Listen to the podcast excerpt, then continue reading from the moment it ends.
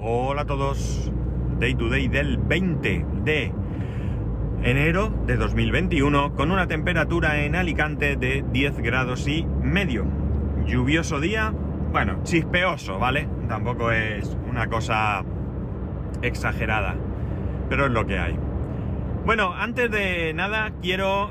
Eh, toca, toca nuevamente insistir un poco con el tema del COVID. Sé que a algunos os puede cansar el tema porque ya os habréis informado adecuadamente día a día, porque eh, guardaréis todas las medidas que requieren la situación, pero no tengo más remedio que recordarlo. ¿Por qué?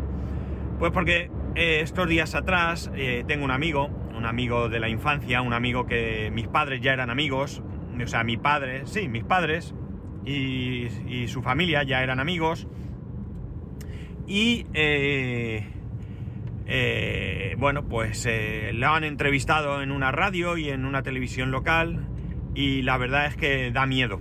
Da miedo oírlo porque no ya por lo que dice, que es grave, sino por el tono de desesperación que, le, que le noto, ¿no?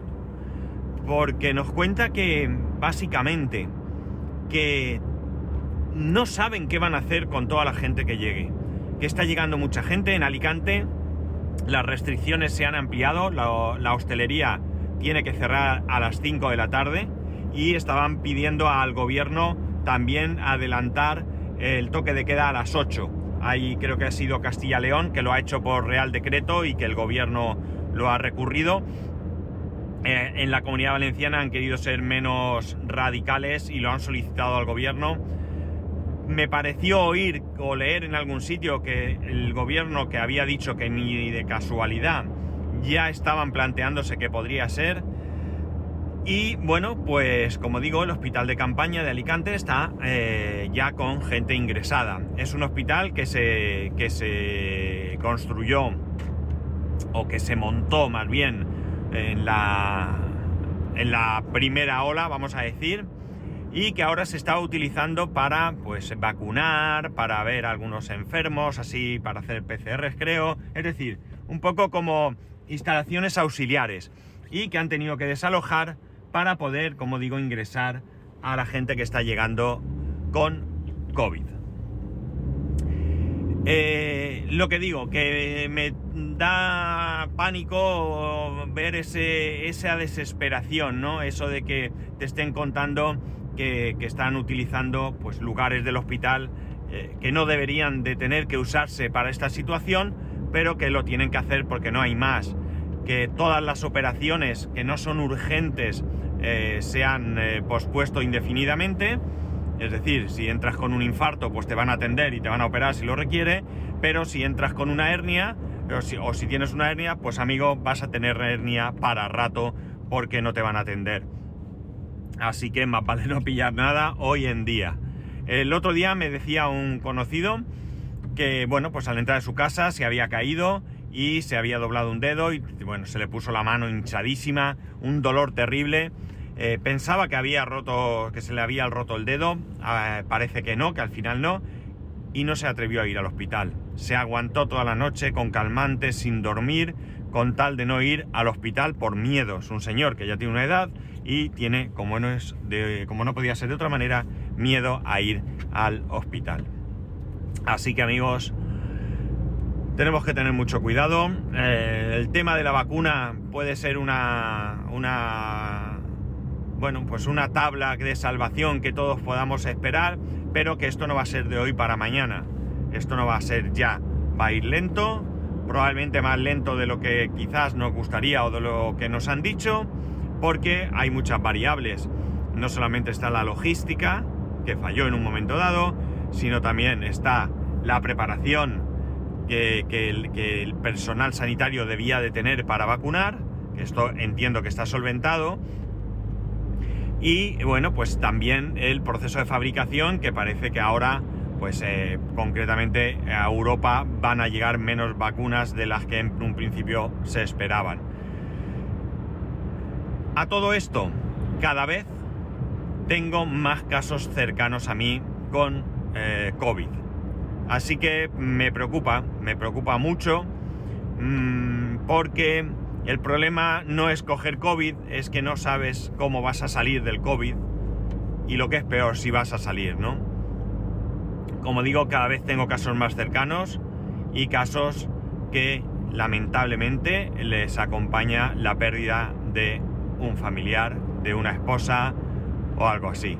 Entonces, como digo, hay que tener mucho, mucho cuidado, mucho cuidado. Nosotros prácticamente no salimos de casa, salvo para lo imprescindible.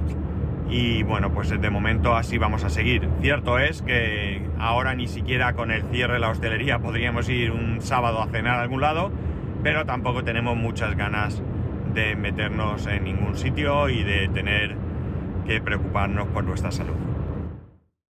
Bien, eh, dándole vueltecillas al tema del servidor, me, me han entrado ganas de pasar a eh, quitar Proxmos, quitarlo todo y instalar Windows Server.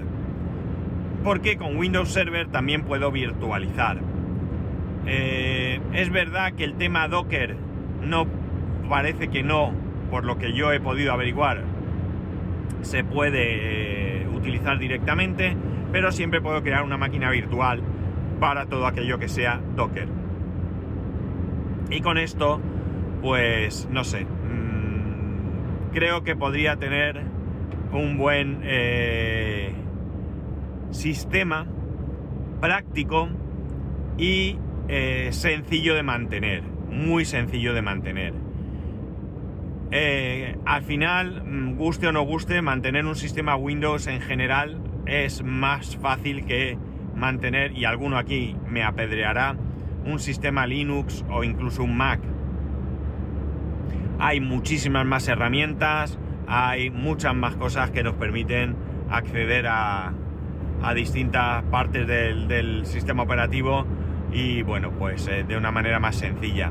Y digo, y ya digo, que evidentemente con los conocimientos adecuados eh, no es difícil, pero creo que voy a tirar por ese camino del eh, Windows Server. No lo tengo todavía 100% definido o decidido, perdón, pero creo que esta va a ser la, la opción que voy, a, que voy a optar. ¿Qué es lo que haría? Pues lo que he dicho. Eh, instalaría Windows Server como sistema operativo principal y tendría eh, a través de Hyper-V diferentes máquinas virtuales. Esas máquinas virtuales pues tendría pues no sé, lo que se me ocurra que pueda eh, necesitar. Eh, quiero que sea más práctico, no quiero tener tanta basura. Eh, quiero que sea ágil y al final quizás una pequeña porción la pueda utilizar para esos experimentos que me gustan pero yo creo que ya ha llegado el momento de que se convierta en algo estático, con poco movimiento, con buenas copias de seguridad y que no tenga que tener que trastear. El problema que tengo es que al final con Windows... Eh, eh, no, con promos y todo eso, también, eh, aunque sería una, es una buena herramienta para que mi hijo aprenda cosas, pero le resulta más complicado, ¿no? Le resulta más complicado. Tampoco quiero que se meta a tocar muchas cosas.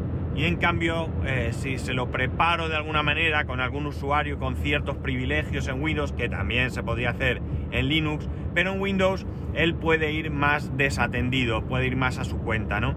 Entonces lo que digo, quiero instalar, o esa es la idea, instalar Windows Server, sobre Windows Server o bajo Windows, Windows Server Hyper-V con alguna máquina virtual que puedan necesitar, las justas que puedan necesitar y el resto todo directamente colgando de Windows, ¿no?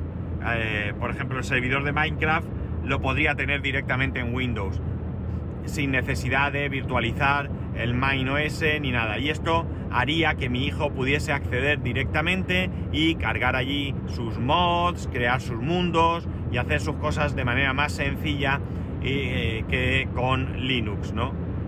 Al final él de momento no necesita usar Linux y tampoco es que eh, muestre excesivo interés en aprenderlo. Eh, ¿Qué haría, como digo? Pues eh, probablemente eso, me montaría todo lo que pudiese directamente con Windows Server y virtualizaría aquello que me interesase poner, como por ejemplo, pues alguna máquina virtual para poner Docker en un Linux y poder trastear con lo que me pueda interesar de Docker, si es que no lo veo más interesante, como digo, ponerlo directamente en Windows. Si lo pongo en Windows, podría tener fácilmente, eh, seguramente, no sé si me lanzaría un sistema RAID y así, eh, bueno, pues tendría no copia de seguridad, lo he dicho muchas veces, pero si falla un disco, está el otro. No es copia de seguridad porque, como ya os he dicho, si tú borras de, eh, en RAID, eh, si tú borras un disco, está borrando del otro, ¿vale? Al menos un RAID 1. Eh, esa es la idea básicamente que creo que va a, salir adelante.